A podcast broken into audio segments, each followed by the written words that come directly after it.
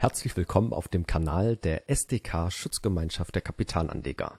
Mein Name ist Paul Petzelberger und heute erwartet euch wieder einmal eine spannende Unternehmenspräsentation.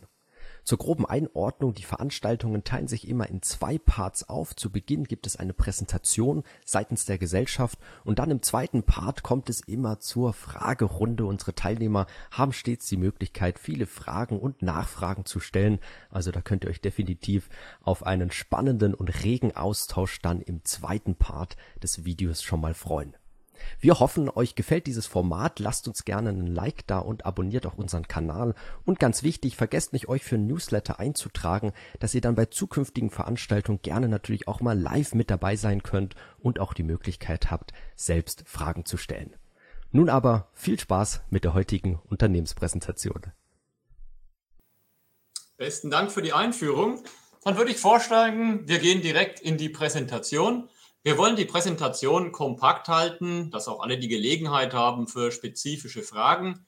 Wir werden uns also zunächst darauf konzentrieren, wie ist die LPKF aufgebaut, wie ist sie strukturiert, was sind unsere strategischen Leitlinien, die wir fahren und wie haben wir konkret uns aufgestellt bezüglich Kern- und Neugeschäft.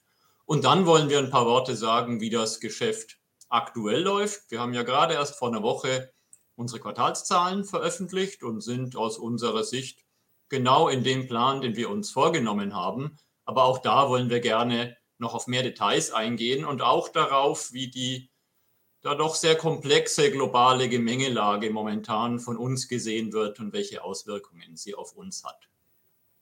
Dann lassen Sie uns beginnen. LPKF auf einen Blick. Wer ist die LPKF? LPKF ist ein führender Hersteller von laserbasierten Präzisionsherstellungsverfahren. Wir betrachten uns nicht als klassischen Laserhersteller, obwohl wir auch selber im Haus Laser fertigen, wenn uns das geschäftlich als sinnhaft erscheint.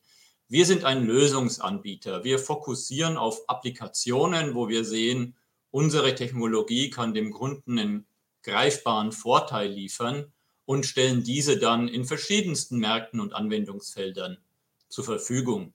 Das Unternehmen, wenn Sie das klassische Dreieck aus marktgetrieben, produktgetrieben, technologiegetrieben betrachten, ist ganz klar ein technologiegetriebenes Unternehmen mit einer sehr starken Innovationspipeline und einer sehr starken Proaktivität darin, neue Anwendungsfelder zu erschließen und mit einem First-Mover-Vorteil mit Lösungen in den Markt reinzugehen was sich auch daran reflektiert, dass wir einen sehr guten Teil unseres Umsatzes in Forschung, Entwicklung und neue Geschäftsinitiativen investieren.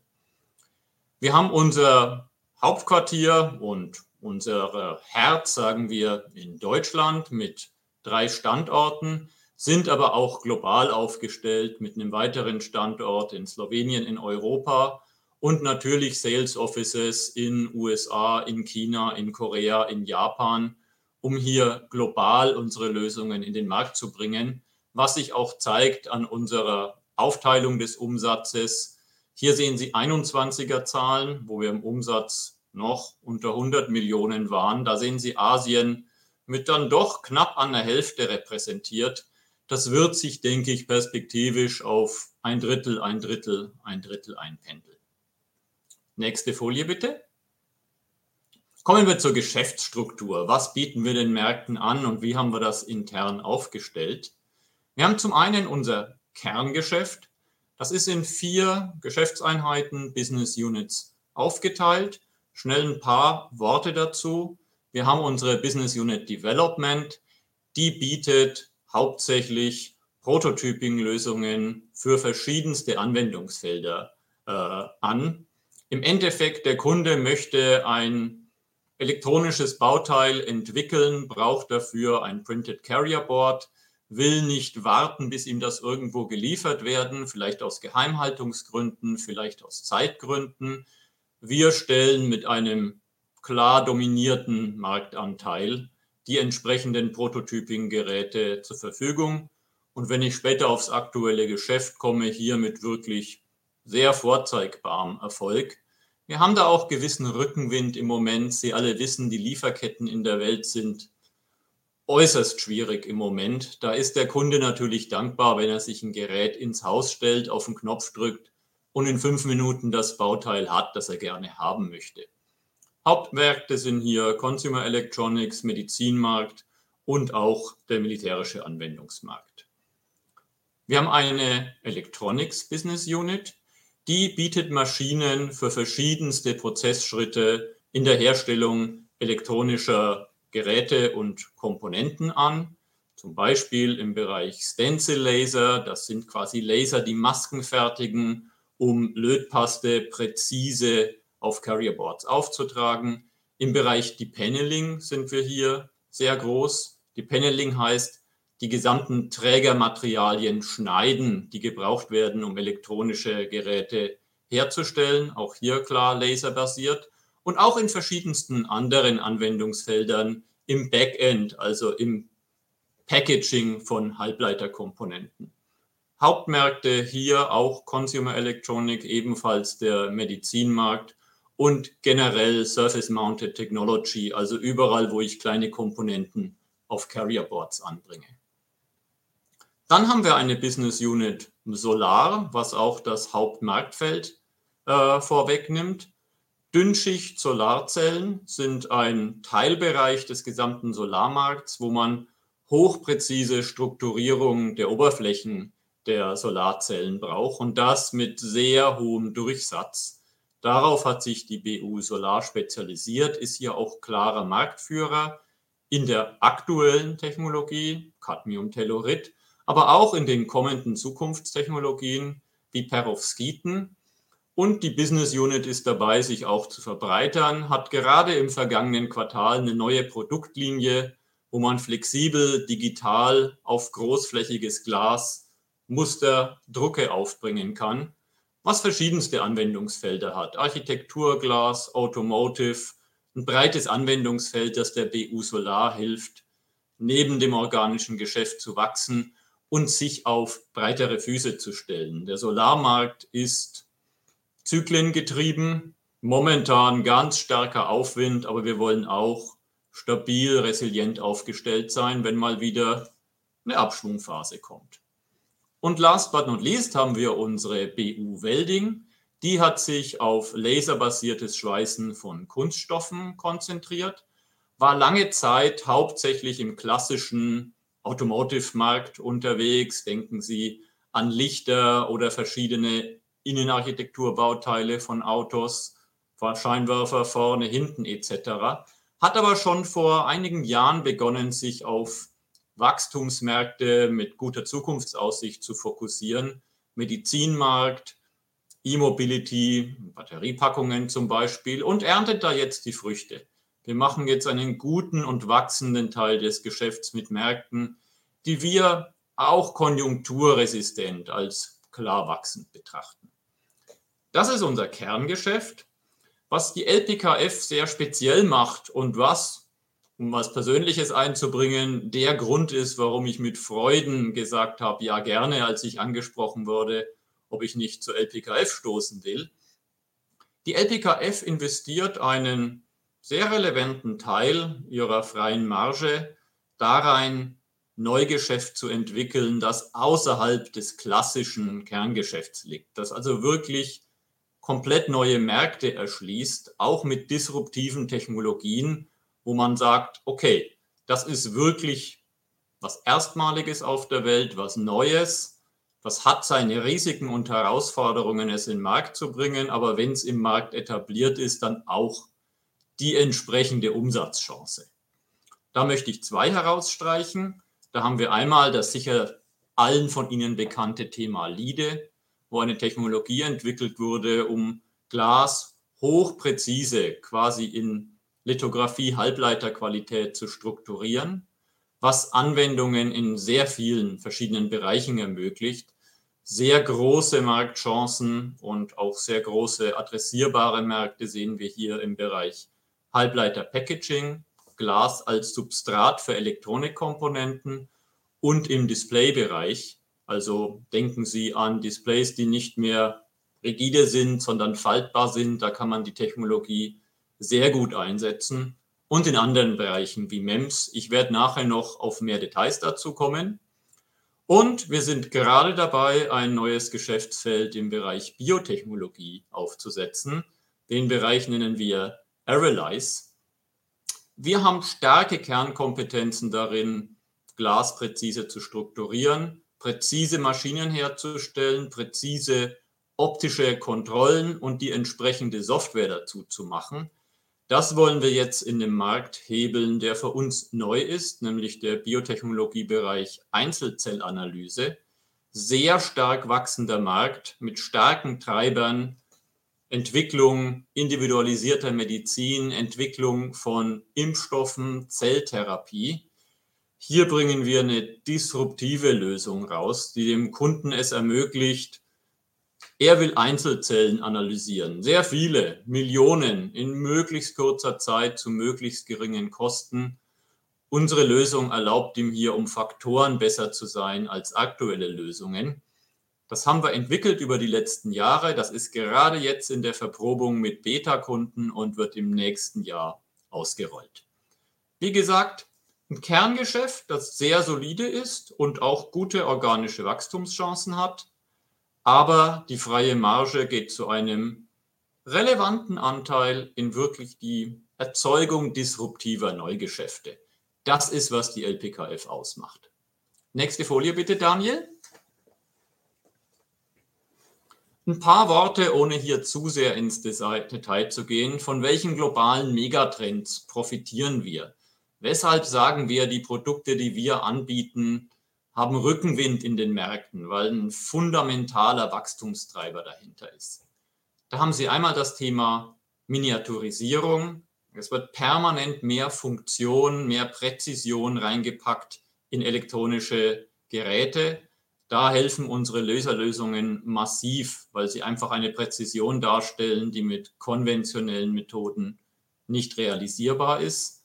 Moore's Law kennen Sie sicher aus dem Halbleitermarkt, kommt langsam Richtung seines Endes, weil kleiner als ein Atom kann man so einen Transistor halt nun mal nicht machen.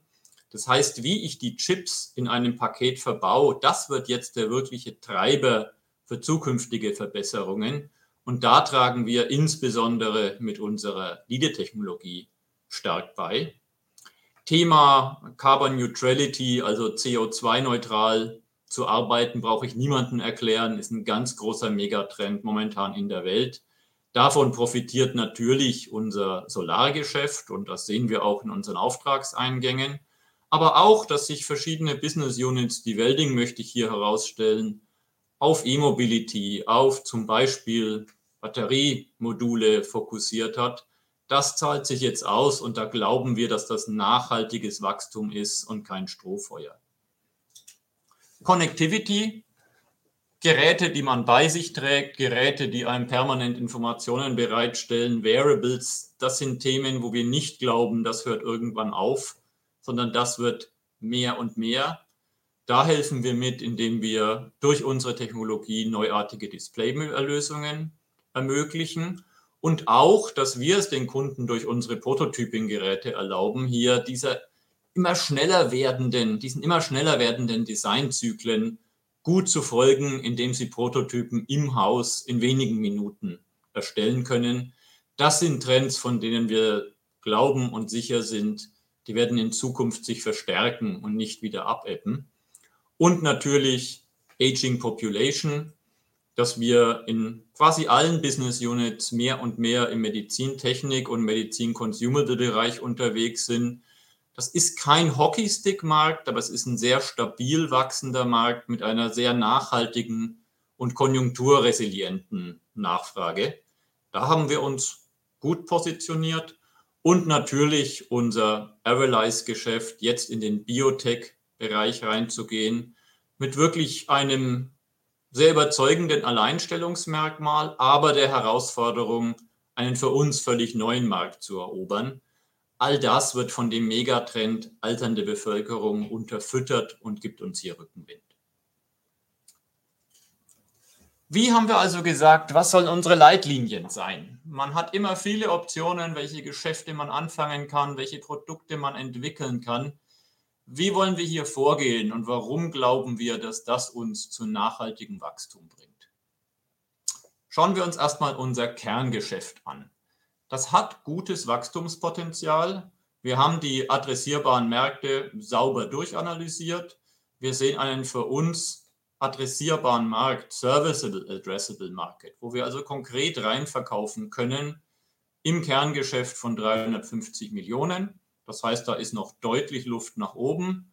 Wir sehen auch, dass diese Märkte gemittelt um 8% pro Jahr wachsen. Das heißt, im Kerngeschäft ist tatsächlich Musik drin und da kann man Wachstumschancen gut realisieren. Wie gehen wir hier vor? Wenn wir uns fragen, sollen wir ein Produkt anbieten? Ja, nein, sollen wir eine Entwicklung starten? Immer die Frage stellen, erzeuge ich einen greifbaren und überlegenen Vorteil für meinen Kunden durch unseren Technologievorteil?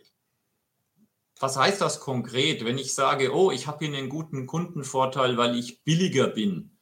Dann runzeln wir die Stirn und fragen, und bin ich das auch in drei Jahren noch? China kommt, bin ich schneller als die anderen? Ist das nachhaltig? Wohl nicht, wenn es durch Technologie unterfüttert ist. Das ist für uns, sagen wir mal, die gewinnende Formel. Und das hat auch die Vergangenheit bewiesen. Dadurch wollen wir Marktanteile gewinnen. Dann natürlich permanent auf neue und wachsende Applikationsfelder setzen. Das machen alle BUs. Ein paar Beispiele habe ich Ihnen schon genannt. Damit wollen wir auch unseren adressierbaren Markt im Kerngeschäft organisch Stück für Stück erweitern, um Wachstumschancen zu nutzen und ein aktiveres Portfolio-Management. Die LPKF ist kein Commodity-Hersteller, Produkt von der Stange, das Sie bei vier anderen kriegen. Das sind wir nicht, das wollen wir nicht sein. Und dafür muss man permanent sein Portfolio aktiv managen wenn man sieht, da ist ein Risiko, dass das ein Commodity-Produkt wird, dann muss man entweder rechtzeitig die Weichen setzen, Produktauffrischung, Vorteil zum Mitbewerb wieder auf das alte Niveau bringen oder das Produkt auch mal auslaufen lassen und sagen, das ist jetzt Commodity, konzentrieren wir uns auf was anderes. Die drei Dinge werden jetzt in allen BUs aktiv umgesetzt im Kerngeschäft. Und natürlich in neue Märkte reingehen mit hoher Proaktivität. Was wollen wir hier machen? Unsere Kernkompetenzen hebeln, um damit neue Märkte mit wirklich disruptiven Lösungen zu erobern. Das Disruptiv ist wichtig. Wenn man in einen neuen Markt reingeht und sagt, ich bin 10% besser als die aktuelle Lösung, dann klappt das nach meiner Erfahrung eher selten. Wenn ich reingehe und sage, ich bin zehnmal besser als die aktuelle Lösung, dann kann man auch das Risiko eingehen, was Neues zu wagen. Das sind die Leitlinien, wenn wir sagen, wir machen ein Neugeschäft oder wir fangen es gar nicht erst an. Die Neugeschäfte müssen skalierbar sein. Das heißt, da müssen adressierbare Märkte im, ich würde mal sagen, unter einem dreistelligen Millionenbereich macht es wenig Sinn dahinter stecken. Und wir wollen uns weiterhin unsere Proaktivität hier erhalten. Wir wollen der Erste sein, der so etwas macht. Wir wollen unseren Kunden die Lösungen präsentieren, bevor der Markt reif und entwickelt ist. Und natürlich müssen wir das dann auch mit entsprechenden Patenten, mit IP absichern, um dann, wenn der Markt etabliert ist, auch die Früchte unserer Arbeit zu enden. Wir haben auch hier den adressierbaren Markt sauber und neutral und auch mit externer Verprobung analysiert. Wir sehen in den neuen Märkten, die wir aktuell adressieren, einen SAM, Serviceable Addressable Market, von über einer Milliarde. Wir sehen Marktwachstumsraten hier von 17 Prozent. Dementsprechend, die Möglichkeiten sind da. Es gilt sie jetzt sauber und auch mit den nötigen Zwischenschritten auf die Straße zu bringen. Nächste Folie bitte. Ein paar Worte zum, wie wir das umsetzen intern und worauf wir hier Fokus legen. Selbstverständlich Innovation. das ist etwas, wo man, glaube ich, nicht hier groß nachsteuern muss bei der LPKF. Die LPKF hat Innovation im Blut und man muss die Leute einfach in die Richtung laufen lassen. Wir müssen mehr tun und machen das auch. Wir müssen unsere Märkte genau verstehen, bevor wir sagen, auf diesen Markt wollen wir gehen. Wir müssen uns noch enger mit den Kunden verzahnen, um auch deren Schwierigkeiten und damit die Lösungen, die wir darstellen können, früh zu identifizieren und aufs richtige Pferd zu setzen. Wir wollen weiter, natürlich mit vernünftigem Risikomanagement, unternehmerisch auch Wagnisse eingehen. Wir wollen sagen, wir glauben an diesen Markt, wir gehen da jetzt raus und nicht erst mal abwarten, abwarten, abwarten, dann hat es ein anderer gemacht und dann wird es schwer. Das wollen wir uns erhalten, aber wie gesagt, mit einem klaren und fundierten Marktwissen dahinter. Simplification. Wir haben ein breites Portfolio. Das heißt, wir müssen schauen, dass wir permanent effizient arbeiten. Digitale Prozesse, die wir Stück für Stück ausrollen, helfen uns dabei. Natürlich unsere Leute, die zu motivieren, zu begeistern, zu halten bei der LPKF ist ein ganz entscheidender Punkt. Und wir wollen verantwortungsvoll handeln. Wir wollen permanent sagen, das, was wir machen, das können wir auch unseren Kindern erklären. Wir machen etwas Gutes, Richtiges, was der Firma, aber auch der Gesellschaft nutzt. Und dazu haben wir, ohne jetzt hier in viele Details einzugehen, natürlich auch in den letzten Quartalen entsprechende Maßnahmen gesetzt, um uns zum Beispiel in Bereichen wie Marketing, wie Business-Driven Organization. Alles geht vom Markt aus und wird ausgerollt, VIP-Management zu verstärken und weiterhin den Weg Digitalisierung, moderne Prozesse und Effizienz weiterzufahren. Nächste Folie bitte. Kurz ein paar Worte zum Operation Model. Wir haben stabile und für mich auch gute Gross Margins, die wir haben und die nutzen wir, um permanent durch Innovation unser Portfolio attraktiv zu halten. Wir schaffen es aktuell auch im Kerngeschäft, aber auch im Neugeschäft durch Preissteigerungen den aktuellen stark inflationären Umfeld entgegenzuwirken. Bezüglich der Fixkosten haben wir natürlich, um die Innovation, die wir liefern, darstellen zu können, einen sehr soliden Fixkostenblock. Dementsprechend ist es hier ganz entscheidend, auf skalierbare Möglichkeiten, skalierbare Märkte zu setzen. Dann kommt bei unserer Business-Aufstellung quasi automatisch ein attraktives EBIT raus. Wir werden in diesem Jahr ein natürlich klar positives, aber noch im, sagen wir mal, unter 10% liegendes EBIT darstellen. Hier ist natürlich das ganz klare Ziel auf zweistelliges EBIT zu kommen. Skalierung ist ein wichtiger Schritt, aber natürlich auch permanente Kostenkontrolle und in das Richtige investieren. Bei unseren neuen Geschäftsinitiativen, wo wir disruptive Technologien anbieten, erwarten wir klar größere Gross Margins als in unserem Kerngeschäft. Und wir erwarten ganz klar und sehen auch ganz klar, dass wir die Fixkosten eben nicht proportional zum zusätzlichen Umsatz aufbauen müssen. Wir sind natürlich in Vorleistung gegangen, wir gehen auch weiter in Vorleistung. Wir sehen aber bei der Größe der Märkte, die wir hier adressieren, dass man hier in die Skala kommen kann und automatisch wird, dass hier auch ein sehr positiver EBIT-Effekt zu erwarten ist. Nächste Folie bitte. Cash Conversion Cycle, ja, wir streben weiterhin ganz klar an und auch unser Modell ist darauf ausgelegt, uns aus unserem positiven Cashflow auch bezüglich zukünftiger Wachstumschancen zu finanzieren. Nächste Folie bitte. Gut, hier sehen Sie ein bisschen Operating Leverage und Cash Conversion, wie sich das in Cashflow Liquidity umsetzt.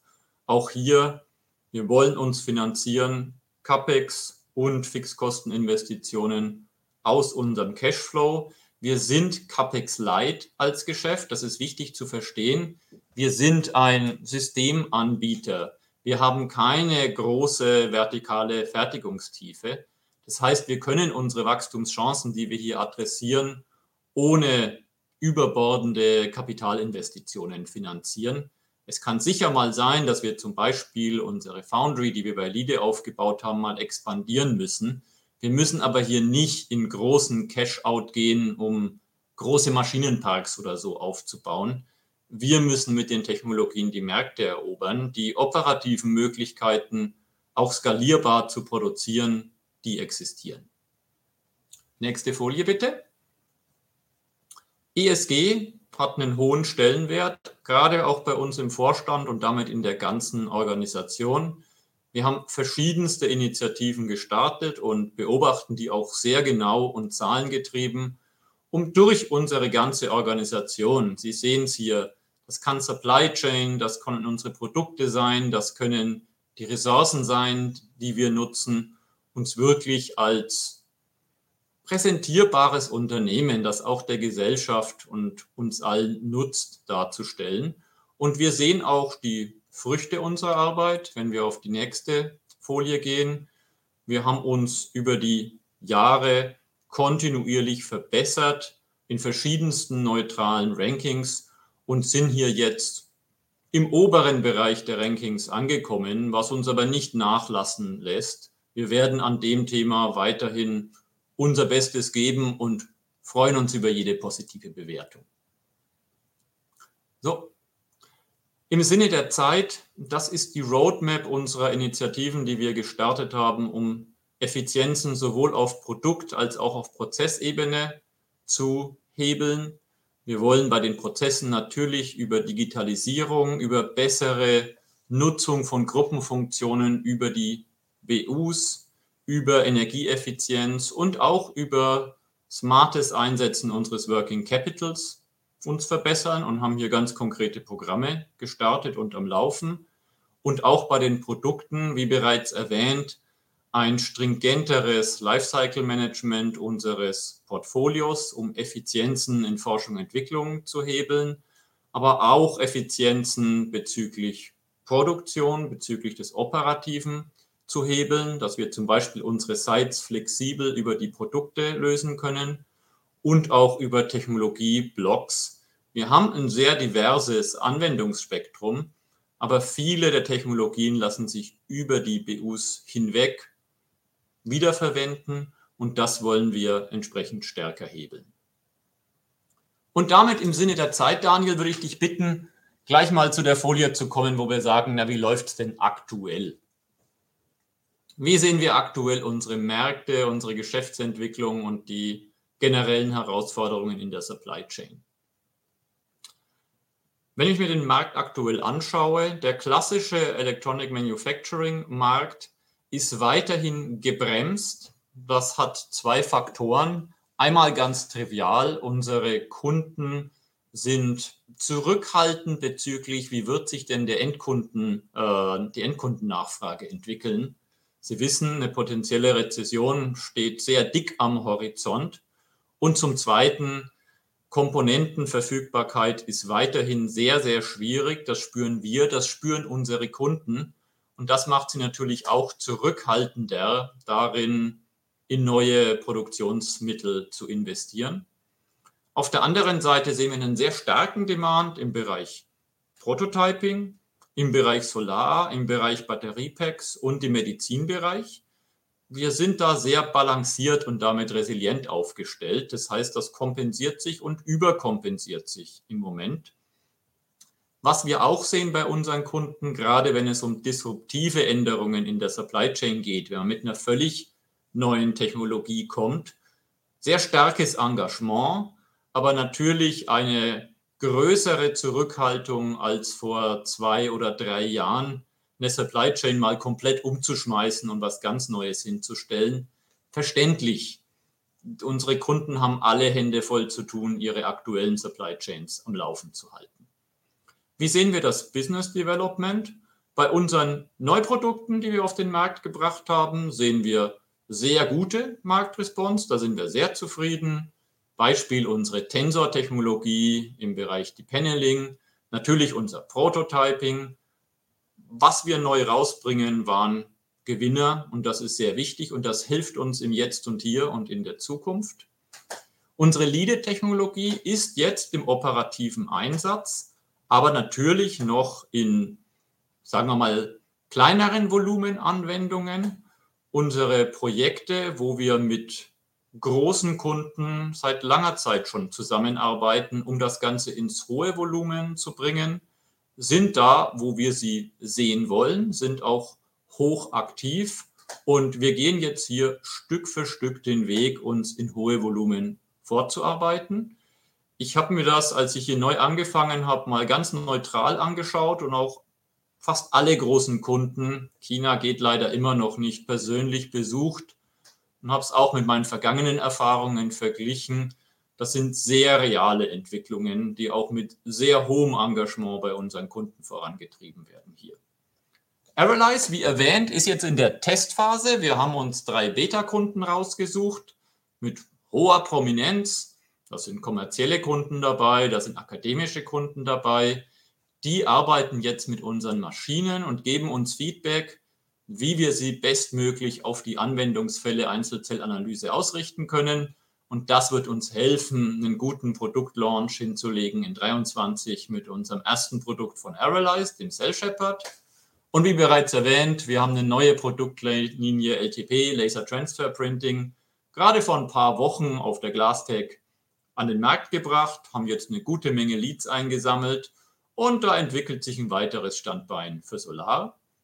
Generell im Business Development sind wir zufrieden, gerade wenn man sich das aktuelle Marktumfeld anschaut. Da wäre es nicht erstaunlich, wenn mal einer umfällt, ist bisher nicht passiert. Supply Chain. Der Konflikt in der Ukraine hat auf uns keine direkte Geschäftsauswirkung. Wir haben keine Teile aus der Ukraine gesourced und wir hatten auch kein nennenswertes Geschäft mit der Ukraine. Wir haben selbstverständlich alle Aktivitäten mit Russland schon vor vielen, vielen Monaten komplett eingestellt. Es war ein kleiner Hit, aber das war keinerlei Frage, dass wir das tun. Wir sehen leider weiterhin äh, Schwierigkeiten in verschiedensten Kernkomponenten. Wir haben es bisher immer geschafft, Umgehungslösungen zu finden. Das heißt, wir hatten keine Disruption bisher, aber es ist sehr ressourcenintensiv, dieses diese permanent neu auftretenden Probleme immer wieder zu lösen. Und ich sehe nicht im Moment, dass das Problem besser wird. Da glaube ich, werden wir noch ganz 23 mit ähnlichen Rahmenbedingungen zu kämpfen haben. Wir haben, das haben Sie ja sehr klar in unseren Finanzzahlen gesehen, unser Working Capital klar nach oben geschraubt, auch weil wir uns deutlich mehr Vorräte ins Lager gelegt haben. Das war nach meiner Sicht die richtige Entscheidung, denn wenn ich jetzt mit Kunden rede, auch über größere Geschäfte, ist die erste Frage, seid ihr lieferfähig? Und wenn ich dann sagen kann, ja, ich habe die Teile im Lager, werden verschiedenste andere Diskussionen deutlich leichter. Und natürlich China.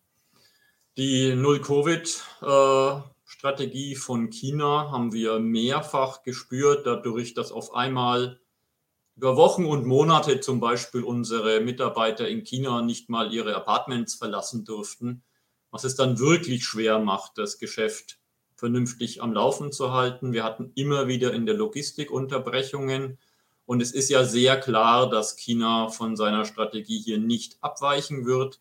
Wir sehen also auch hier, dass wir vermutlich durch ganz 23 hier immer wieder mit Schwierigkeiten zu kämpfen haben werden.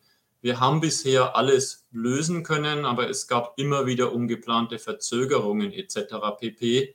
Ich hoffe, dass wir das jetzt in unserem Forecasting-Modell vernünftig abgebildet haben, um Ihnen einfach glaubwürdige Forecasts liefern zu können, die wir dann auch einfach darstellen und keine Abweichungen haben.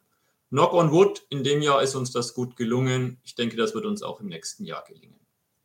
Nächste Folie bitte paar Worte, wie aktuell die BUs laufen. Sie sehen es, sehr schönes Wachstum im Bereich Development. Das ist getrieben durch ein sehr gutes Produktportfolio, durch starke Technologien und auch durch den Rückenwind, dass immer mehr Kunden sagen, ich will autonom sein, ich kann mich nicht mehr auf die Lieferketten verlassen. Und zu diesem schönen Wachstum, das sich auch in einer sehr schönen EBIT-Steigerung reflektiert, kommt natürlich jetzt Stück für Stück, beginnend im nächsten Geschäftsjahr, das Neugeschäft in der Biotechnologie dazu. Bereich Electronics. Ja, Sie sehen hier ein leichtes Wachstum, aber der Electronics-Bereich hat leider nicht den Marktrückenwind momentan, wie ihn zum Beispiel Development hat. Die Kunden sind weiterhin zögerlich, Kapazitäten aufzubauen. Wir haben durch die neuen Produkte, die wir rausgebracht haben, einen guten Teil dieses, dieses Gegenwinds im Markt kompensieren können, aber leider nicht komplett.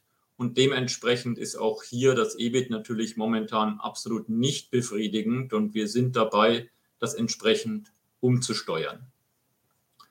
Bereich Welding im Umsatz leider ein leichter Rückgang. Der ist nicht marktgetrieben. Unser Auftragseingang ist ganz wunderbar im Welding-Bereich.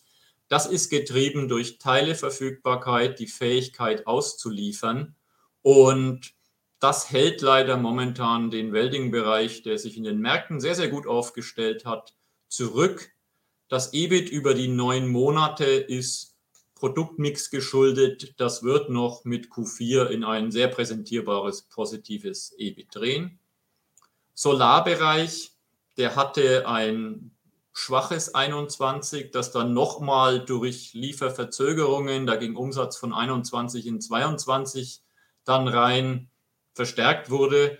Dieses Jahr dafür ein schönes Jahr, absolut im Plan, auch entsprechende Profitabilität, wie Sie sehen.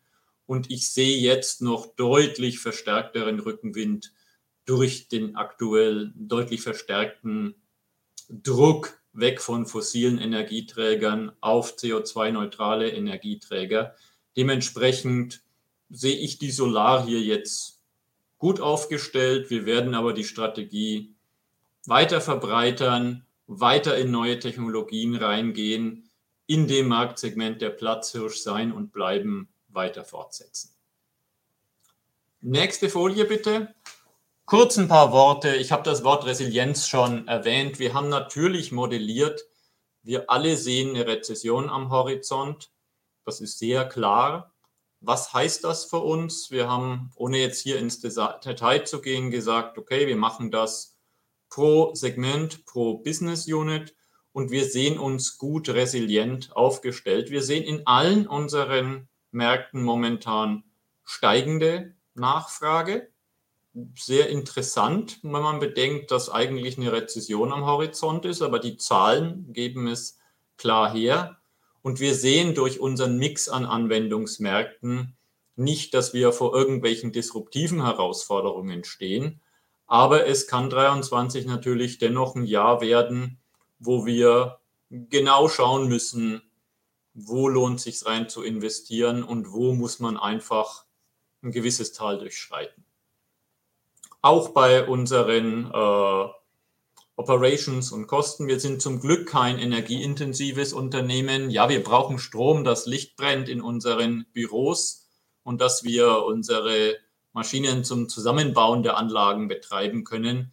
Das ist aber ein sehr kleiner Anteil unserer Kosten. Gas haben wir Gottlob noch durch ganz 23 mit fixen Kosten. Strom haben wir jetzt entsprechend verhandelt und abgeschlossen. Das ist ein Thema, wo wir sagen, ja, das ist lästig, aber es ist bei weitem nicht bei uns der Impact wie bei energieintensiven Firmen. Wir haben, wie gesagt, mit sehr viel Aufwand Lösungen gefunden und leider auch mit höherem Working Capital, dass wir weiterhin lieferfähig sind zu unseren Kunden. Dementsprechend, wir sehen uns, auch wenn der Markt jetzt härter wird und das wirtschaftliche Umfeld resilient aufgestellt. Nächste Folie bitte. Und dementsprechend die Zahlen. Wir haben Q1 und Q2 im oberen Bereich unserer Guidance abgeschlossen. Wir haben Q3 leicht oberhalb unserer Guidance abgeschlossen. Wir haben unsere Gesamtjahresguidance jetzt eingeengt von den Ihnen kommunizierten 110 bis 130 auf 117 bis 127. Wir sind absolut zuversichtlich, dass wir die auch erreichen werden. Da müsste jetzt schon was enorm Disruptives kommen, dass hier noch eine Gefahr besteht.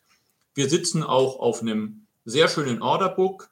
Da werden jetzt noch ein paar sehr gute Solaraufträge dazukommen. Die EBIT-Marge ist absolut nicht unser Ziel, aber sie ist eine klare Verbesserung und sie erlaubt uns in EBIT und Cashflow das Jahr positiv zu beenden. Und unsere Aspiration, wo wir hinwollen, ist selbstverständlich Wachstum im Kerngeschäft im mittleren bis oberen einstelligen Prozentbereich. Die Unterfütterung habe ich Ihnen dargestellt. Mit unseren neuen Geschäftsfeldern, mit Lide und Arealize, hier wirklich die Chancen, die sich bieten, und die sind im dreistelligen Millionenbereich jetzt Stück für Stück und fundiert durch konkrete Kundendeals aufzubauen. Dadurch ergibt sich in unserem Operation Model ganz automatisch eine attraktive zweistellige Prozent EBIT-Marge. Und so wollen wir als Firma uns darstellen. Und ich glaube, im Sinne der Zeit, ich habe Ihnen versprochen, Zeit für QA einzubauen, lasse ich es mal dabei und gebe zurück an Herrn Petzelberger. Herr Dr. Fiedler, vielen Dank für die spannende Präsentation. Ich denke, ein erster guter Einblick und anhand der Anzahl der Seiten sieht man schon, es könnte auch viel tiefer gehen. Also die Präsentation Präsentation werden wir auch hochladen. Die wird auch auf der IR-Seite hochgeladen sein. Also dann gerne natürlich auch nochmal da in die lange Version sozusagen der Präsentation reinschauen. Ich greife direkt mal zwei Kommentare hier von Teilnehmern mhm. auf. Ganz schön Lob und Dank, nämlich einfach mal zu Beginn, Herr Dr. Fiedler, dass Sie als CEO heute persönlich eingeschaltet sind, was für uns natürlich auch immer ein Highlight ist. Und ansonsten haben wir auch schon viele Fragen. Dennoch nochmal von mir die Einladung. Also jetzt ist die Zeit, gerne hier in Chat Ihre Fragen eingeben oder erstmal zurücklehnen, weil es sind schon einige Fragen auch da. Starten wir doch mal mit einer Verständnisfrage nochmal Stichwort Produktion. Inwieweit produziert LPKF selbst? Wird überhaupt was produziert oder nur Maschinen für Serienfertigung? Ähm, Vielleicht können Sie darauf noch mal eingehen, Herr Dr. Fiedler. Selbstverständlich. Wir produzieren Maschinen, das heißt, wir kaufen Einzelkomponenten ein, die wir auch manchmal gemeinsam mit unseren Zulieferern entwickeln und integrieren diese ganzen Bauteile zu einer Produktions- oder Prototyping-Maschine, die wir dann verkaufen. Das ist unser operatives Modell. Wir sind nicht stark vertikal integriert. Das heißt, wir bedienen uns aus Komponenten. Unsere Wertschöpfung liegt darin, aus daraus eine Hightech-Lösung quasi zu integrieren, die genau den Kundenbedarf trifft. Wir haben aber auch in Einzelbereichen etwas höhere Fertigungstiefe. Ich hatte es schon erwähnt, wir kaufen entweder Laser einfach ein, wenn wir sagen, für diese Anwendung ist der richtige Laser auf dem Markt zu finden. Wir produzieren aber auch teilweise unsere Laser selbst, wenn wir sagen, hey, für diese Anwendung finden wir nicht das, was wir suchen, dann haben wir auch die Fähigkeit, das im Haus zu machen. Sie sind bereits auf die einzelnen Bereiche eingegangen. Es gibt ja unterschiedliche Aktivitäten, darum ist die Frage vielleicht auch ein bisschen schwer zu beantworten, aber natürlich ganz wichtig. Hier wird gefragt nach den Wettbewerbern. Um, ähm, haben Sie da ja mehrere oder ein paar, wo Sie sagen, das sind so unsere Hauptwettbewerber, um, ähm, die man nennen kann? Oh, ganz schwer, weil das wirklich von Business Unit zu Business Unit anders ist. Äh, es gibt nicht den einen Wettbewerber, der das macht, was die LPKF macht. Wir, wenn ich jetzt konkrete rausgreifen würde, ich sehe im Bereich äh, der Electronics, dass wir unsere chinesischen Mitbewerber stark beobachten müssen. Da wäre eine Firma, die man nennen könnte, Hans Laser. Ich sehe eigentlich im Bereich Development uns sehr dominant aufgestellt. Da sind wir einfach der führende Hersteller. Wir beobachten natürlich, dass da keine Konkurrenz heranwächst und machen das auch mit einer schlauen Portfoliostrategie. Da fällt mir kein konkreter ein, den wir beobachten müssen. Es gibt ein paar kleinere Firmen, wo wir sagen, okay, die könnten in gewissen Bereichen, wo wir unterwegs sind, zum Beispiel im Solar- und Welding-Bereich, wildern. Aber ich sehe momentan nicht, dass die LPKF in irgendeiner Form angegriffen wird oder jemand uns Marktanteile wegnimmt. wenn man das klassisch durchanalysiert, es gibt einen Lead und gewinnen wir dann die Order oder gewinnen wir nicht, da habe ich in ganz verschwindend kleinen Fällen den Fall, oh, ich habe einen gegen einen Mitbewerber verloren. Wenn der Deal nicht zustande kommt, dann meist, weil der Kunde das Budget nicht bekommen hat oder sich doch auf ein anderes Produktfeld fokussiert, ist zu beobachten, aber nichts, wo ich sage, oh, da entsteht eine Bedrohung für LPKF. Auf die geografische Umsatzverteilung perspektivisch waren, waren Sie schon eingegangen, grob ein Drittel, ein Drittel, ein Drittel haben Sie gesagt. Jetzt wird gefragt nach den einzelnen Business Units. Können Sie da auch einen groben Ausblick, Perspektive geben in drei Jahren, fünf Jahren? Was für eine Umsatzverteilung, Anteile erachten Sie für realistisch? Äh, über die Regionen jetzt. Ho. Nein, die, die Frage ist nochmal auf die Business Units jetzt bezogen. Also oh. die einzelnen Segmente. Ich habe jetzt meine, erstens habe ich meine exakten Modellzahlen nicht vorliegen, zweitens dürfte ich sie nicht publik machen, aber ich erwarte, dass alle Business Units von ihrem aktuellen Stand, die sind ja alle so im Bereich 30 plus minus äh, pro Business Unit, dass die alle organisch sich jetzt nach oben arbeiten Richtung 50 pro Business Unit. Ja, und selbstverständlich erwarte ich ganz klar, sonst wird man das ganze Geld nicht ausgeben, dass sich unsere starken Investitionen in die neuen Geschäftsfelder auch mit sehr klaren Umsätzen in diesen auszahlen. Wenn ein Business Unit einen besonders starken Umsatzanteil, ein besonders starkes Wachstum verzeichnen würde, wie wäre da Perspektivspaltung, eine Verselbstständigung ein Thema oder sehen Sie sowas gar nicht? Es ist absolut nicht auszuschließen, dass man sowas auch mal anvisieren würde.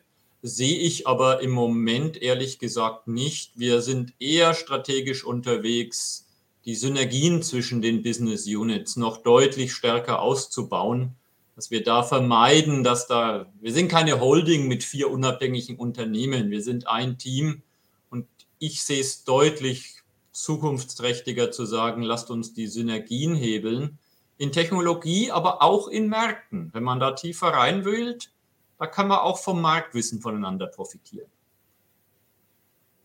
Jetzt kommen wir doch noch zur geografischen, geografischen Verteilung. Ähm, jetzt wird nochmal fleißig hier nachgefragt mit Blick auf China. Ähm, die mhm. Beschaffungsabsatzseite, ganzen Problematiken sind bekannt. Es wird natürlich ja auch China, Taiwan angesprochen. Gibt es so was wie Notfallpläne? Ähm, was könnte da noch auf LPKF zukommen, beziehungsweise wie flexibel kann man reagieren?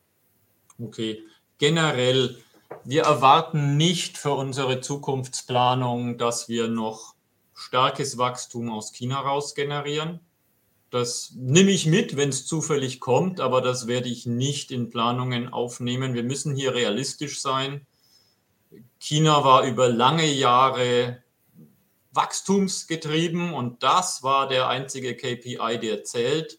Wir sehen jetzt, und das hat sich über die Jahre mit der neuen Führung aufgebaut, dass auf einmal ideologische Kriterien wieder über Wachstum gestellt werden. China first, unabhängig. Wir werden weiter in China solide Geschäft machen, aber ich erwarte nicht, dass sich hier große Wachstumschancen ergeben. Was ich aber sehe, und nicht in Zukunft, sondern im Jetzt und Hier, dass das Reshoring wieder mehr Produktion, mehr technische Wertschöpfung Richtung Westen zurückzuziehen, dass wir davon klar profitieren können.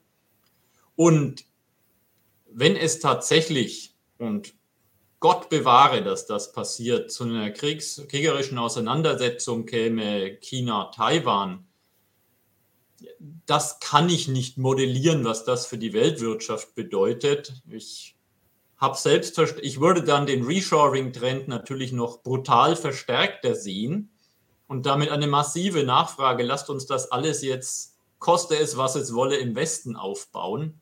Aber was das an Disruption für die Lieferketten bedeutet, das könnte auch für die LPKF erstmal ein paar schwere Quartale werden. Das ist sicher. Für die meisten Unternehmen, besonders viele DAX-Unternehmen auch, die dort einen hohen Umsatzanteil haben.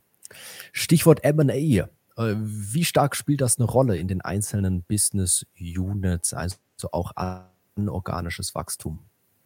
Was ich nicht machen werde, ist mir Wachstum kaufen. So à la, oh, ich habe kein Wachstum, kaufe ich mir eine Firma dazu.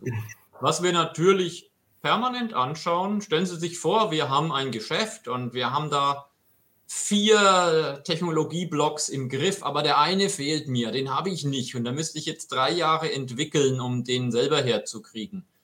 Dann schauen wir natürlich immer wieder aktiv. Na, gibt es da jemand da draußen, der das kann? Und wenn wir mit dem zusammengehen würden oder ihn unter unsere Fittiche nehmen, das machen wir aktiv. Und selbstverständlich schauen wir uns auch an, wenn wir in ganz neue Märkte reingehen, wo wir sagen, Technologie, da sind wir toll.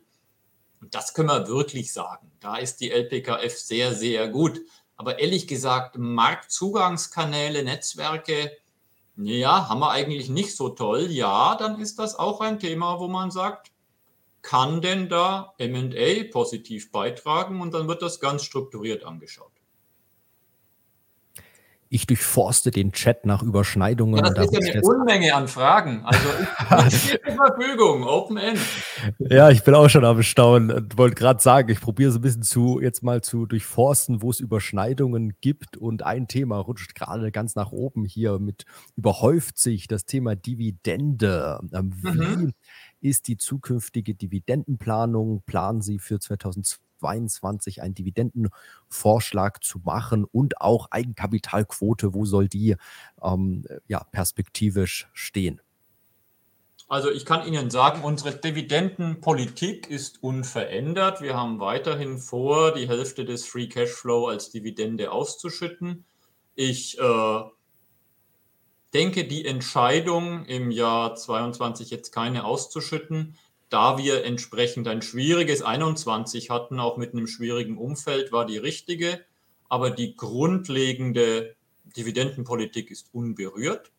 Und die Zahlen zeigen, dass wir auf dem richtigen Weg sind, hier zu wachsen, positive EBITs, positive Cashflows darzustellen, aber noch nicht da sind, wo wir sein möchten. Da ist noch ein Weg zu gehen, den werden wir gehen.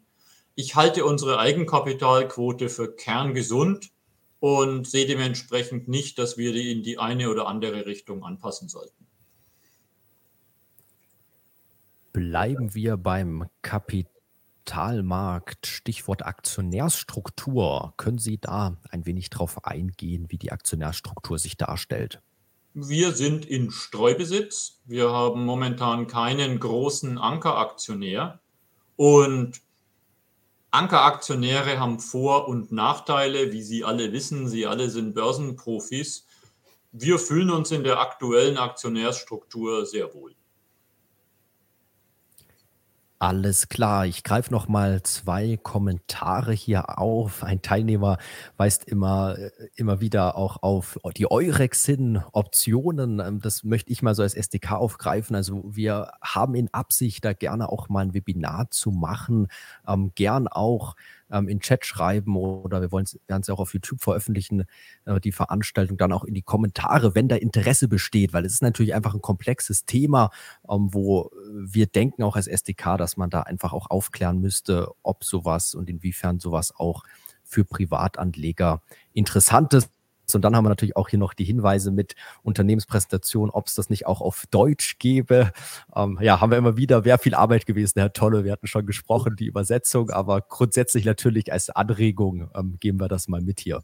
Das nehmen wir gerne mit. So, also äh, machen wir uns hier weiter an die Fragen. Also viele operative Fragen. Ähm, hier nochmal zur Einordnung des Unternehmens. Kann man LPKF als Spezialmaschinenbauer einstufen? Das wäre eine durchaus mögliche Bezeichnung. Wir betrachten uns eigentlich mehr als Technologieunternehmen und als Lösungsanbieter. Hm. Wir, wir machen nicht auf Zuruf, hey, kannst du Maschine X bauen? Naja, mal Lastenheft checken, okay, ich baue Maschine X. Das sind wir nicht.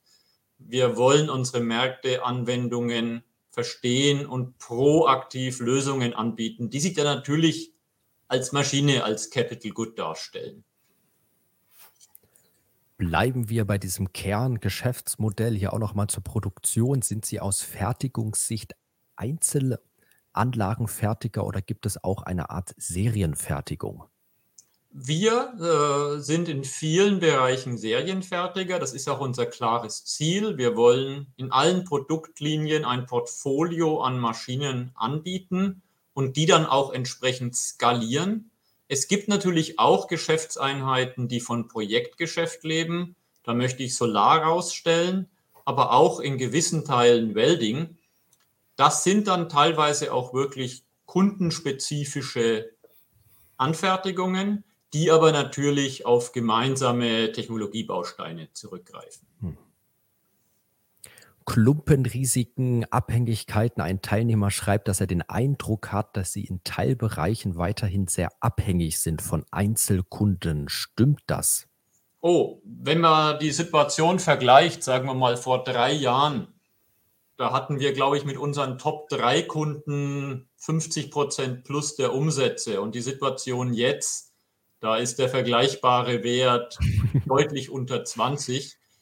Wir haben, sind massiv breiter aufgestellt von der Kundenstruktur. Wir haben die Klumpenrisiken massiv reduziert. Ich sehe noch einzelne Felder, wo große Accounts eine sehr starke Rolle spielen. Ich mag aber auch diese großen Accounts und es ist gut und profitabel, mit denen Geschäft zu machen. Das heißt also nicht, diese Accounts jetzt zu runter zu priorisieren. Nein, das heißt, weitere Standbeine schaffen, aktiv an anderen Kunden, an anderen Geschäftsfeldern arbeiten. Und das ist zum Beispiel, was die Business Unit Solar mit einem deutlich breiteren Kundenportfolio und jetzt einem ganz neuen Anwendungsfeld, wo sie reingehen, durchexerziert hat und weiter fortsetzen wird. Also hier eine gute Entwicklung in den letzten drei Jahren. Richten wir vielleicht den Blick nach vorne. Die nächsten drei Jahre, fragt ein Teilnehmer, wo sehen Sie die mhm. größten Risiken für die weitere Unternehmensentwicklung? Risiken in der Unternehmensentwicklung sehe ich weiterhin darin, dass äh, Supply Chain Risiken kombiniert mit einem hochinflationären Umfeld unsere Kunden betreffen. Ich glaube, die LPKF ist da immer herausgefordert, aber wir sind resilient. Ich glaube, wir sind da recht gut aufgestellt. Wenn es wirklich jetzt zu einem Perfect Storm kommt im Rezessionsumfeld, dann kann das dazu führen, dass unsere Kunden Investitionsentscheidungen, disruptive Technologieentscheidungen zurückstellen, sagen, warten wir noch ein Jahr und wir dementsprechend eine längere Payback-Time haben für unsere Technologieinvestitionen, die wir gemacht haben. Das sehe ich klar als Risiko. Wir betrachten natürlich auch die Situation in Deutschland momentan, hochinflationäres Umfeld, Energiesicherheit, weniger für uns. Das bisschen Strom und Gas, das wir brauchen, das kriegen wir her. Aber für Marktumfeld, für unsere Mitarbeiter mit Sorge. Denn das sind schon Veränderungen, wenn man von vor sechs Monaten und jetzt schaut, die in der Geschwindigkeit in den letzten Jahrzehnten nicht aufgetreten sind. Wir haben auch sehr zahlenakribische Teilnehmer. Mhm. Hier ein paar Fragen. Könnten Sie noch auf die konkrete Free Cashflow Entwicklung im laufenden Jahr eingehen und Free Cashflow und CapEx Ausblick für das kommende Jahr? Gut, im laufenden Geschäftsjahr, wir sind in den ersten neun Monaten noch nicht Free Cashflow positiv. Das ist hauptsächlich geschuldet, dass wir Working Capital sehr stark aufgebaut haben. Das war kein Versehen oder hups, wir haben es verpennt, unseren Stock zu managen. Das war eine bewusste strategische Entscheidung, dass wir Lieferfähigkeit sehr hoch priorisiert haben, würde ich genauso nochmal treffen. Wir erwarten, dass das mit einem starken Q4 Richtung positiver Free Cash Flow dreht. Und wir wollen im nächsten Geschäftsjahr unser Working Capital wieder auf unseren ursprünglichen Wert bringen, werden aber auch höhere Werte weiterhin zulassen, wenn wir sehen, im gesamtgeschäftlichen Umfeld ist das die strategisch richtige Entscheidung, mit Working Capital das wieder Richtung der ursprünglichen Standardwerte geht, wird natürlich auch der Free Cashflow entsprechend wieder stark ins Positive gehen. Super, da passt auch gut die nächste Frage und die ist vielleicht oder wurde jetzt vielleicht sogar auch schon ein bisschen beantwortet. Welche Kennzahlen sollte man sich bei LPKF besonders anschauen? Sind das die Kenn Kennzahlen Free Cashflow, CapEx oder haben Sie noch andere Kennzahlen? CapEx können Sie sich jederzeit mit Freuden anschauen, mache ich auch. Wir sind kein CapEx-intensives Unternehmen. Zum Glück. Wir können Wachstum ohne große Anlageninvestitionen realisieren. Ehrlich gesagt, was ich mir ganz klassisch anschauen würde, ist der Umsatz. Denn aus dem, wir sind ein Unternehmen, wenn man sich unsere Finanzstruktur anschaut, unser EBIT wird automatisch mit dem Umsatz besser. Der Umsatz zeigt, ob wir wirklich in Wachstumsfeldern Traktion äh, gewinnen. Und man könnte sich vielleicht noch den ROSI anschauen. Also was ist denn wirklich Return on Capital Employed? Dann haben Sie so Sachen wie Working Capital auch gleich mit verwurstet. Für mich ist ganz klar, dieses Unternehmen hat sich, bevor ich hier angefangen habe, danke an meine Vorgänger, ganz fantastische Wachstumschancen erarbeitet. Die letzten zwei Jahre waren schwierig, das wissen wir alle. Wenn man nicht mehr reisen kann und keiner mehr in seine Labore kann, dann wird es halt etwas langsamer mit Geschäftsentwicklungen. Die Fundamente sind aber kerngesund und weiter aktiv. Wir müssen unsere Wachstumschancen hebeln. Aber Stück für Stück, faktenbasiert, dealbasiert. Das ist die Kernzahl, die quasi alle anderen Kernzahlen nach sich ziehen wird und ins Positive treiben wird.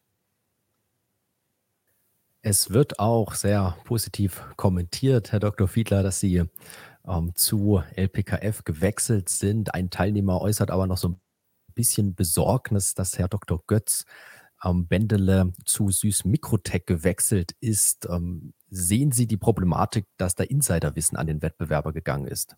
Ganz klares Nein. Die Süß Microtech und wir sind in keinem einzigen Geschäftsfeld direkte Mitbewerber. Klares Statement. Und wir gehen hier nochmal zum Kapitalmarkt. LPKF ist ja schon lange börsennotiert und es gibt mehrere Fragen, ob etwas hinsichtlich Mitarbeiteraktienprogramm getan wird. Wir haben bereits seit mehreren Jahren ein Mitarbeiteraktienprogramm am Laufen. Wir haben gerade wieder die neue Charge für 22 aktiv geschaltet und wir freuen uns und fördern sehr, dass unsere Mitarbeiter auch Stakeholder sind. Das hören wir bei der SDK auch immer gerne. Und hier haben wir noch eine ganz persönliche Frage. Die müssen Sie natürlich nicht beantworten, Herr Dr. Fiedler, aber an Sie gerichtet, halten Sie auch Aktien von LPKF? Noch nicht, aus dem schlichten Grund, dass ich natürlich auch meinen Lebensmittelpunkt und den meiner Familie geändert habe mit der neuen Rolle. Und jetzt haben wir erstmal uns neue Immobilie gekauft. Meine Frau richtet sie gerade munter ein. Mein Cashflow privater Natur ist also gerade drastisch negativ. Und nachdem ich ein finanziell konservativ denkender Mensch bin, habe ich gesagt, jetzt lass die mal den ganzen Kram fertig machen und dann kaufst du die LPKF-Aktien. Ich hoffe, ich mache das sehr bald. Denn die letzten vier Wochen, die waren schon mal, ja, hätte ich gern mitgenommen, den Profit. Und wir werden einfach daran weiterarbeiten, dass die Fakten, die Fundamentaldaten, das, was sie in der Hand halten können, sich so gestalten, dass dann hoffentlich auch der Kurs dem folgt.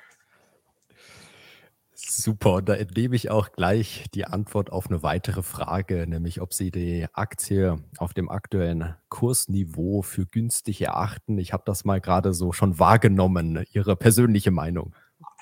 Mir wurde irgendwie gesagt, ich soll eigentlich Aktienkurse nie kommentieren. Machen Sie sich selber ein Bild und ja, ich sage mal nichts dazu. Herr Tolle, wollen Sie kommentieren oder auch? nee, ich wollte nur sagen, wir geben da keine Kaufempfehlungen, weil wir einfach keine Finanzberater sind an der Stelle. Ähm, ich glaube, da sollte sich jeder ein eigenes Bild machen oder vielleicht äh, bei der SDK nachfragen, wie, wie das Bild äh, da ist. Auf jeden Fall haben wir mal äh, aufgenommen, dass es bei Herrn Dr. Fiedler bei Ihnen an zweiter Stelle nach der Einrichtung dann vielleicht doch in Betracht gezogen wird. Äh, Mache ich mit Freuden. So, jetzt muss ich hier mal in dem Fragendschungel ein bisschen durchschauen, was wir noch nicht beantwortet haben. Ähm, hier ist eine weitere Frage. Wie hoch sind, ist der prozentuale Umsatzanteil Sondermaschinen, Serienfertigung und technologische Neuentwicklung, wobei sich das, glaube ich, nicht auf Umsatz bezieht. Einfach Anteil steht hier. Boah, das ist eine es ist auch schwer stringent zwischen Sondermaschine und Serienmaschine zu trennen. Da sagt der Kunde, ich hätte gerne Maschine XY, aber kannst mir noch die folgende Loading Unit dran machen. Was ist es, Serie oder Sonder? Ich würde mal sagen, 60 Serie, 40 Sonder. Das ist jetzt aber wirklich aus dem Kopf. Wir haben das nicht stringent getrennt, weil die Definition auch nicht eindeutig ist. Aber meine grobe Einordnung. Ja, super. So ungefähr mal so Größenordnung kennen ein Teilnehmer greift den Umsatz auf, wo Sie ja mhm. gesagt haben, durchaus einen Blick wert und fragt, wo so der Schalter ist, was die spannendste Business Unit ist, wo Sie sagen, das könnte ein Trigger sein, dass wir in den, letzten, in den nächsten Jahren auch einen starken Umsatzsprung machen. Hm, Daniel, könntest du auf die Folie, wo ich die Core Business und die NBI-Zahlen habe? Ich glaube noch eine weiter. Yay. Schauen Sie sich an, das ist über das Core-Business die, die KEGA, was da an jährlicher Marktwachstumsrate drin ist. Ich sehe das eigentlich, wir haben das natürlich durchanalysiert pro BU und sogar pro BU Produktlinie. Ja, da gibt es einzelne Produktlinien innerhalb einer BU, die auch mal 20 plus KEGA haben vom Markt her, den wir dann auch mitnehmen. Aber dafür gibt es dann andere, die sind zwar schön profitabel, aber ganz flach. Ich sehe jetzt keine BU, die sagt, so, zack, ich gehe jetzt Hockeystick-mäßig durch die Decke, sondern ich sehe hier solides und schönes und profitables Wachstum, das wir hebeln können. Wo wir das disruptive Wachstum und die Chancen sehen, ist in den Neugeschäftsinitiativen. Und da erwarte ich klar perspektivisch, dass die ganz schnell in Größenordnungen kommen, dass die auch größer sind als eine aktuelle BU. Die haben wir aktuell noch unter BUs aufgehängt. Einfach irgendeiner muss sie ja managen. Und noch sind sie nicht an dem Punkt, dass ich sie als eigene Geschäftseinheit aufstellen kann. Das werden wir dann vermutlich, wenn sie eine gewisse Größe erreicht haben, ändern. Aber die sind für mich nicht der BU eins zu eins zugeordnet. Das sind Neugeschäfte und das sollen sie ja auch sein. Das sind andere Technologien, andere Märkte. Damit ist auch eine weitere Frage beantwortet. Von meiner Seite aus nochmal eine Einladung an alle Teilnehmer. Also ich bin so ein bisschen durch durch den Chat. Ich glaube, die meisten Fragen haben wir. Ich gehe aber jetzt nochmal alles durch, ob was äh, vergessen wurde. Ansonsten gerne jetzt einfach vielleicht Copy-Paste die Frage wenn ich sie übersehen habe oder nochmal eine neue Frage gerne eingeben. Dann, genau, gehen wir gerne jetzt nochmal in die finale Runde. Hier kommen auch schon direkt noch weitere Fragen rein. Ab wann erwarten Sie erste kommerziell relevante Umsätze mit der LIDE-Technologie? Genau jetzt. Wir haben in diesem Jahr kommerziell relevante Umsätze mit der LIDE-Technologie. Ich kann Ihnen keine Spezifika geben, denn leider alles, was ich Ihnen erzähle, erzähle ich meinem Mitbewerb. So ist es nun mal. Aber Liede als eigener Bereich ist quasi bereits selbsttragend. Und äh, ich habe mir sehr viele Startups und New Business Initiativen angucken dürfen im, in meiner Laufbahn. Das sind die wenigsten, die so weit kommen. Also Lide hat kommerzielle relevante Umsätze jetzt, aber natürlich noch lang nicht in der Skala, die dem Potenzial entspricht. Aber es es holt sich jetzt die operative Glaubwürdigkeit in kleineren Anwendungsfeldern und so, so funktioniert auch Neugeschäftsentwicklung. Das macht schon Sinn. Das ist auf dem richtigen Weg. Hm. Eine weitere schwierige Frage, die wir, Herr Tolle, wir beide vorab schon ein bisschen diskutiert hatten, aber ist natürlich schwierig zu beantworten. Ähm, wie groß das Risiko ist, dass ausländische Investoren sich massiv beteiligen, also so eine Art Übernahme, ähm, ob, ob Sie da ein großes Risiko sehen? Ich würde es nicht als großes Risiko bezeichnen.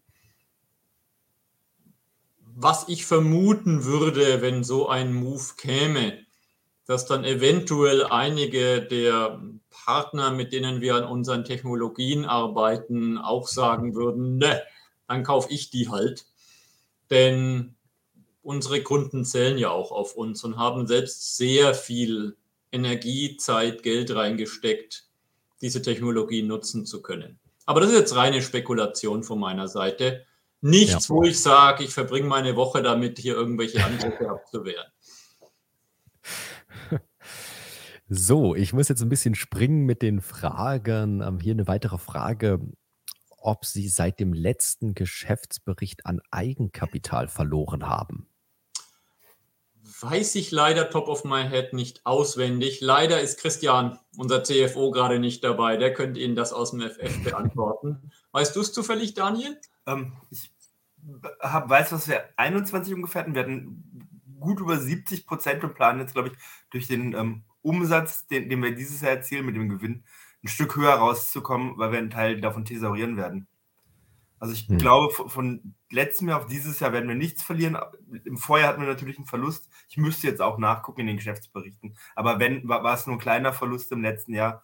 Ähm, ich glaube, niedrig sechsstellig. Von daher dürfte das kein, kein massiver Schritt bei unserer 70 plus Prozent Eigenkapitalquote sein.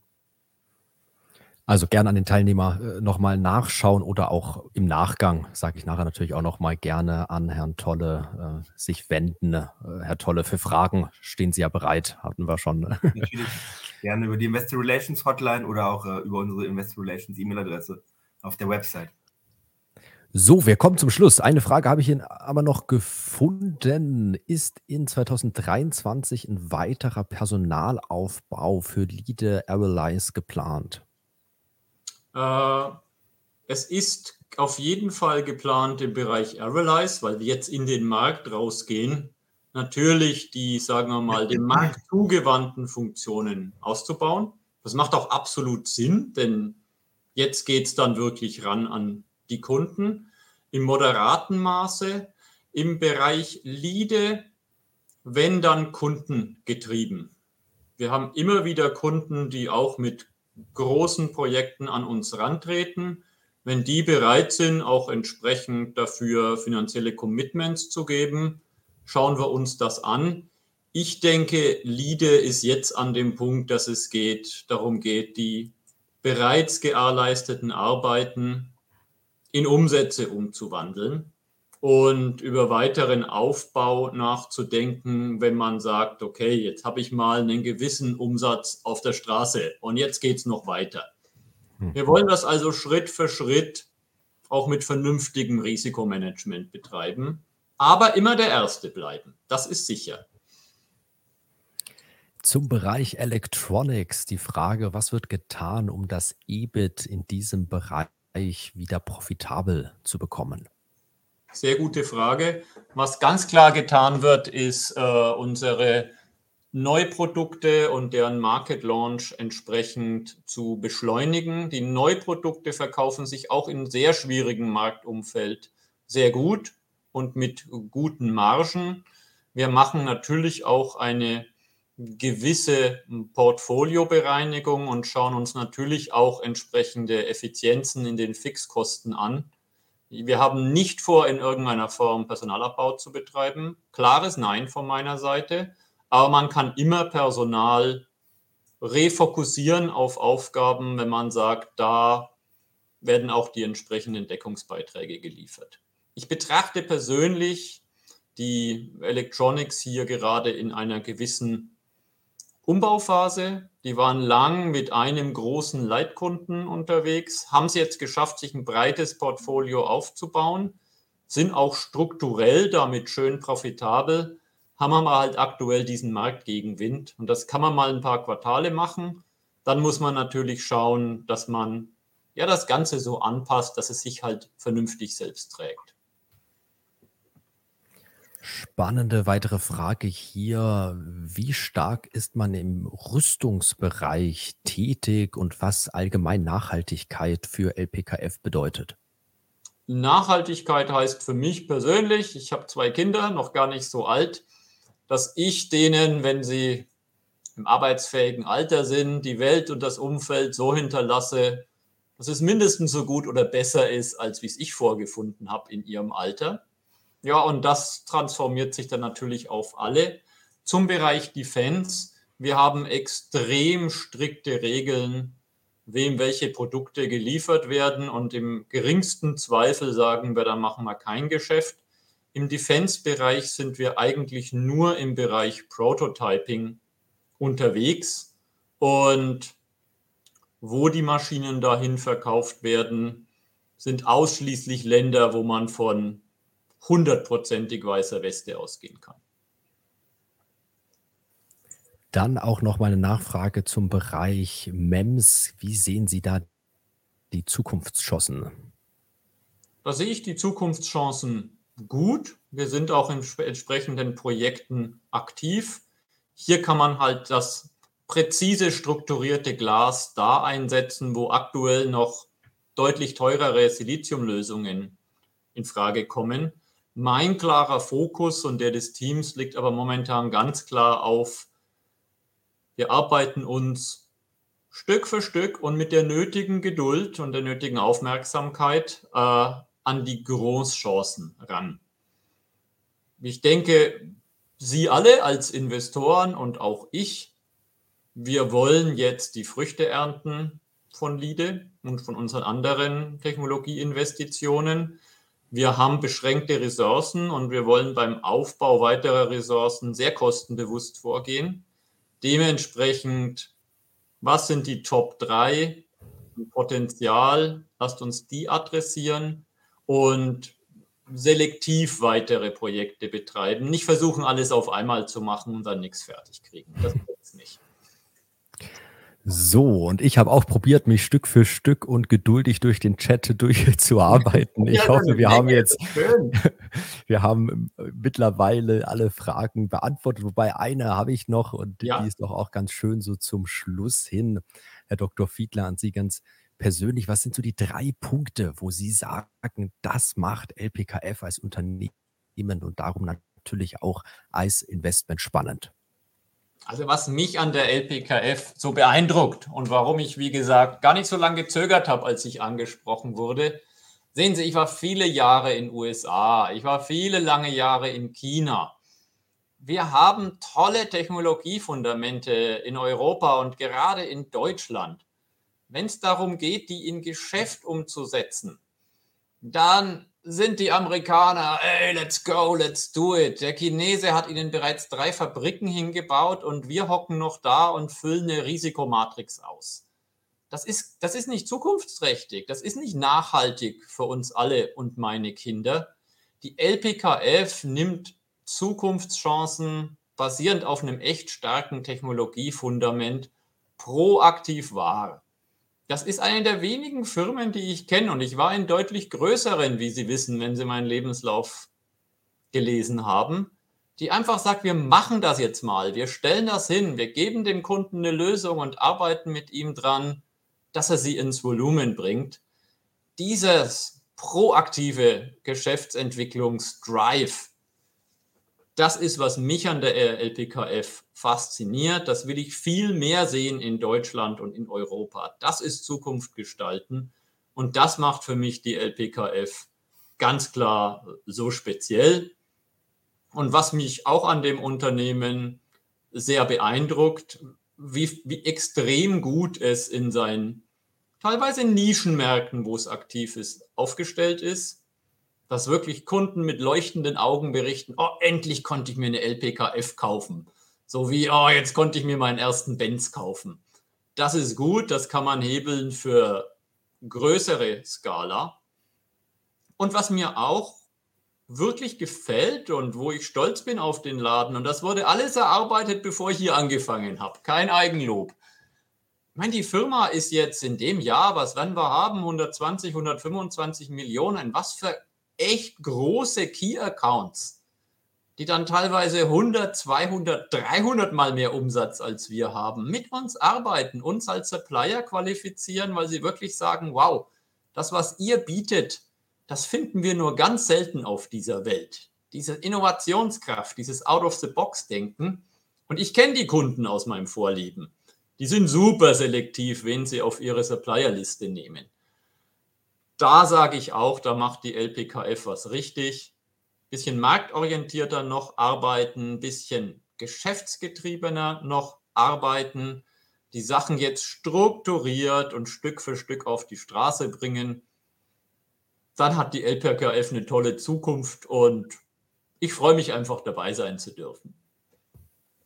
Herr Dr. Fiedler, vielen Dank. Tolle Vorstellung. Ich finde, man merkt die Begeisterung bei Ihnen und das ist doch schon mal das Wichtigste bei einem CEO. Also vielen Dank für ja, die sehr leidenschaftliche Beantwortung hier der Fragen. Ähm, zwei Kommentare noch. Ein Teilnehmer schreibt noch, er findet es lobenswert, dass LPKF 2021 2022 keine Corona-Wirtschaftshilfen in Anspruch genommen hat. Mit drei Ausrufezeichen schreibt er. Und ein Teilnehmer ähm, verweist darauf, dass ja bald ein Jubiläum ansteht bei LPKF und fragt, ob es da eine schöne Sonderdividende oder eine kleine Überraschung gibt. Die waren gerade kurz weg, Herr Petzelberger, aber ich habe den letzten Teil des Satzes verstanden. Äh, wir haben keinerlei Diskussion geführt über Sonderdividenden zum Jubiläum und unsere Dividendenpolitik ist nicht von Jubiläen abhängig, würde ich mal sagen. Die wird ganz klar aus Geschäfts-KPIs gesteuert. Äh, wir, wir sind in der Diskussion, ob wir zum Jubiläum, Börsenjubiläum, was machen, was wir da machen, aber ich habe noch kein Ergebnis, das ich Ihnen präsentieren kann. Alles klar.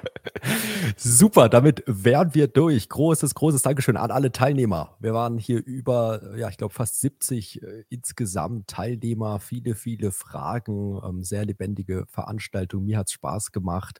Ähm, vielen Dank fürs rege Teilnehmen. Wie gesagt, nochmal der Hinweis, gerne auf der Investor Relations Seite bei LPKF vorbeischauen und ähm, gern auch auf YouTube. LPKF hat einen YouTube-Kanal, wo es auch viele Videos gibt. Ähm, wir als SDK natürlich nochmal gerne auch der Hinweis, wo wir uns freuen, wenn Sie vorbeischauen, ein Abo da lassen. Und Herr Tolle, Herr Dr. Fiedler, ja, nochmal vielen Dank für diesen Abend, den wir heute gemeinsam haben konnten. Ich bedanke mich bei Ihnen, Herr Petzelberger, und ich bedanke mich bei den Teilnehmern für die interessanten Fragen. Und einer hat es ja auch schon erwähnt, wir alle haben genug von Webinaren und Teams nach diesen zweieinhalb Corona-Jahren. Vielleicht sehen wir uns ja in Person mal alle bei einer richtigen, echten Hauptversammlung wieder. Vielen Dank von meiner Seite. Super, vielen Dank. Vielen Dank an alle. Bis zum nächsten Mal. Tschüss.